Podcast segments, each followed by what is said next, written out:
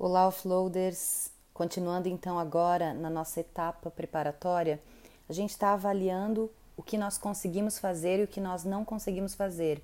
Então a gente está monitorando a execução de cada pequena ação que a gente tem extraído da nossa lista mestra e colocado no nosso plano do dia seguinte, de acordo com a nossa agenda fixa e o tempo disponível para executar qualquer tarefa.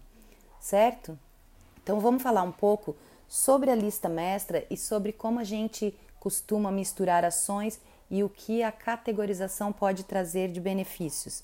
Então, quando a gente faz uma lista, é natural que a gente misture tudo. Por exemplo, compromissos pontuais como um exame de sangue ou atividades rotineiras que podem ser rotineiras diariamente ou semanalmente ou em outra periodicidade, por exemplo, ir ao supermercado e projetos, algo que a gente vai fazer que vai ter um início e um fim bem definidos, por exemplo, uma viagem de férias. Então, quando a gente vai na lista mestra e tenta selecionar o que, que eu posso fazer no dia seguinte ou o que é mais importante, nós temos dificuldades para comparar essas tarefas, porque elas de fato não são comparáveis, elas são diferentes. A gente precisa começar a trabalhar essa diferenciação entre as atividades. Nós vamos começar a categorizar a nossa lista mestra para facilitar a seleção do que eu vou fazer no dia seguinte. Então, uma das técnicas que a gente usa se chama chunking, tá? O chunking tem a ver com análise e síntese, tá? Então, a gente usa esses métodos básicos de investigação científica e a gente norteia a nossa investigação baseado nisso. A gente faz análise separando ou decompondo um todo em partes menores e depois a gente sintetiza que é essa composição, esse resumo ou essa reunião de diversas partes de um todo. Então, o que a gente vai fazer é isso: a gente vai agrupar, vai analisar as atividades todas, olhando uma a uma, e vai agrupá-las, ou porque elas são de uma certa área da sua vida, ou você, um primeiro agrupamento que você pode fazer é: isso é atividade da minha vida pessoal e isso é atividade da minha vida profissional.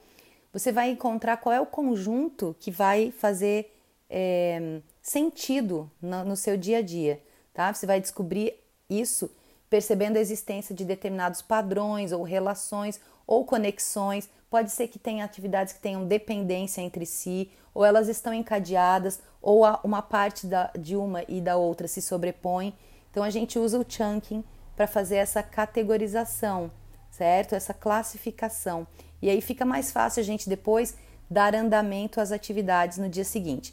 Então eu tenho uma classificação para propor para vocês que é separar em projetos ou hábitos ou atividades pontuais. Então como é que eu vou adivinhar, né? Como é que eu vou determinar se aquilo é um projeto, hábito ou uma atividade que vai acontecer uma vez só?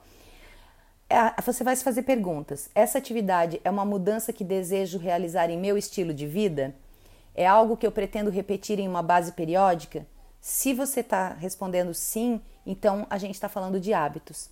Por exemplo, praticar exercícios, guardar dinheiro, meditar, manter a casa organizada, sair com os amigos toda semana, ou se for na sua vida profissional, participar de reuniões periódicas, responder e-mails, elaborar relatórios que são mensais, por exemplo. Então, isso são hábitos a serem trabalhados e aí existem técnicas específicas para hábitos.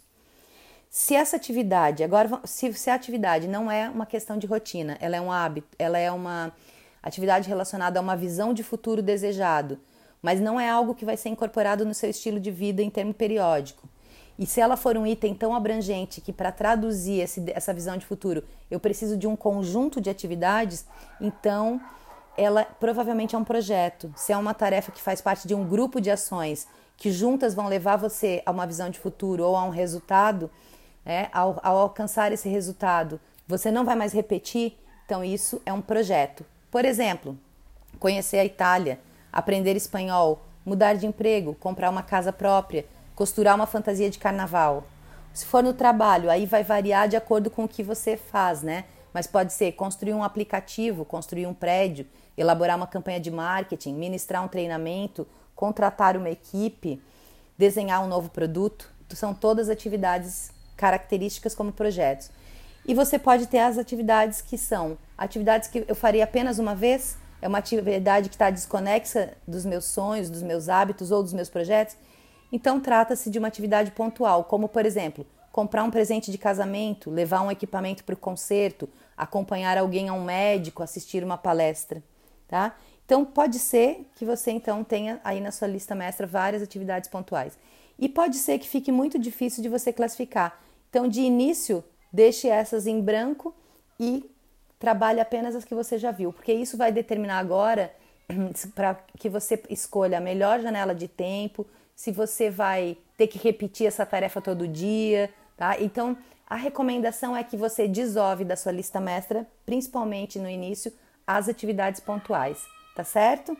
Amanhã a gente volta com mais dicas sobre como desovar a nossa lista de pendências usando o método offloading para isso. Abraço!